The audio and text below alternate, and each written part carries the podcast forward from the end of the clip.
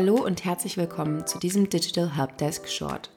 Mein Name ist Josephine Wick und ich erkläre euch heute in unter 10 Minuten, was es mit dem TikTok-Algorithmus auf sich hat, wie es auf die For You-Pages potenzieller Kunden schafft und was die beste Zeit zum Posten auf TikTok ist.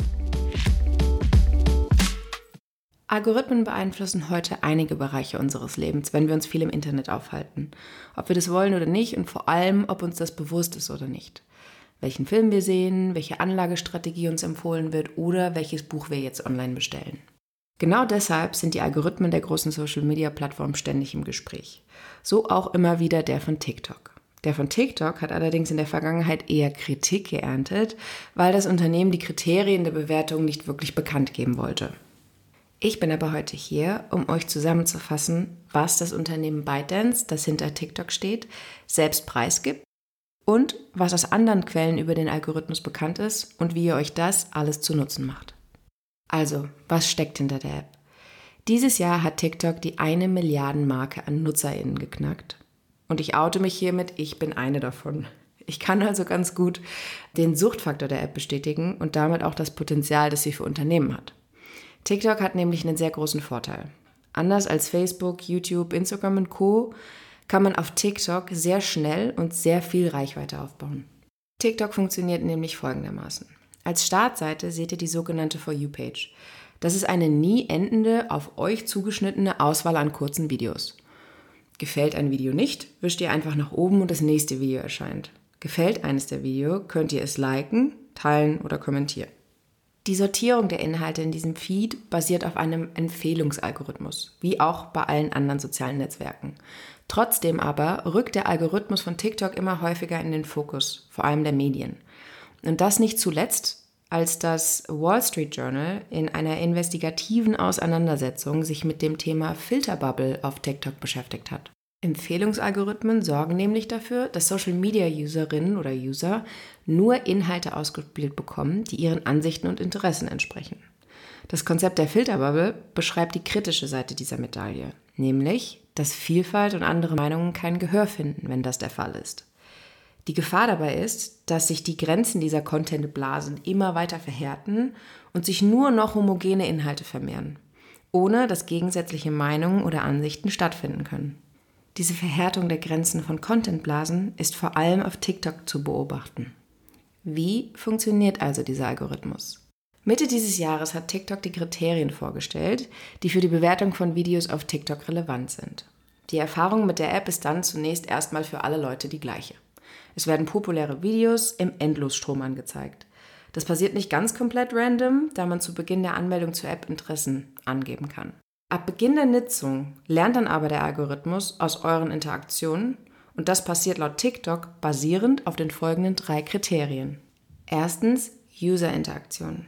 Dazu gehören Likes und Shares und Kommentare des eigenen Contents wie auch den Accounts, denen ihr selbst folgt. Auf Basis dieser Interaktionen spielt der Algorithmus ein Video aus, die aus derselben Kategorie stammen. Zweitens die Videoinformation. Informationen wie die Beschreibung, Sounds, Filter oder Hashtags werden ebenfalls ausgelesen, um personenähnliche Clips anzuzeigen. Und drittens die Geräte- und Account-Einstellungen. Aus den Spracheinstellungen, dem Standort, dem Gerätetyp und anderen technischen Einstellungen lernt der Algorithmus auch. Denn die dritte Kategorie ist zwar am wenigsten interessant, sie ist aber super notwendig um eine gute User Experience zu gewährleisten. Denn wenn das nicht der Fall wäre, wäre meine For You-Page voll von Inhalten, die ich aufgrund der Sprache gar nicht verstehen könnte. Was ich sehr interessant finde, und wenn es stimmt, dann wäre das einzigartig für TikTok. Laut TikTok selbst sind die Bekanntheit und Followerzahl eines Accounts kein Garant dafür, dass ein Video viel ausgespielt wird. Die Plattform will ihrer Community viel eher ein personalisiertes Nutzererlebnis bieten, als dass nur große Accounts gesehen werden. Das Wall Street Journal hat in seiner Untersuchung von Nutzerdaten zusätzlich herausgefunden, dass die App neben den selbstgenannten drei Kriterien auch die Verweildauer verfolgt. Und das eben auch dann, wenn ihr die Videos nicht liked oder teilt. Auf diese Weise können dann geheime Interessen oder Vorlieben aufgedeckt werden, die ihr so nie mit dem Algorithmus teilen würdet. So, und nun zum spannenden Teil. Wie schafft ihr es jetzt auf die For You-Page? Erstens, spielt mit den Emotionen. Menschen lieben Geschichten und auch auf TikTok haben besonders die Videos Erfolg, die ihr Publikum emotional abholen. Wenn ich sage emotional, meine ich die komplette Bandbreite. Traurig, dramatisch, fröhlich, lustig, schockierend. Zweitens, habt Spaß. Im Prinzip ist TikTok ein Mix aus Instagram und 9gag im Videoformat. Neben den inspirierenden Inhalten bekommen nämlich lustige Videos das höchste Engagement. Kommt zum Punkt. Der TikTok-Endlosstrom spielt ein Video nach dem anderen aus. Und das ohne Pause.